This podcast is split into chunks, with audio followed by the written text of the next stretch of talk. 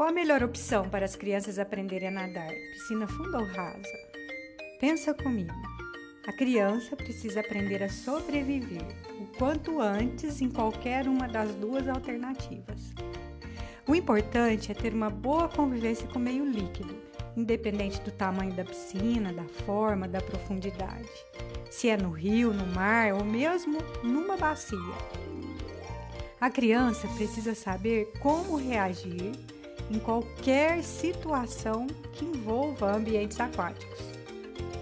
A profundidade não tem que ser um fator limitante para proporcionar as experiências para a criança.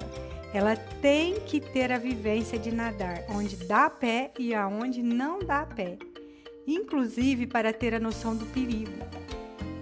Mesmo que a piscina rasa permita que a criança toque o pé no chão, dando maior tranquilidade para os pais. Ela causa enorme lentidão no aprendizado, já que o chão da piscina leva a uma dependência perigosa. Essa segurança é ilusória, pois a criança acaba aprendendo a nadar apenas onde encontra apoio para os seus pés.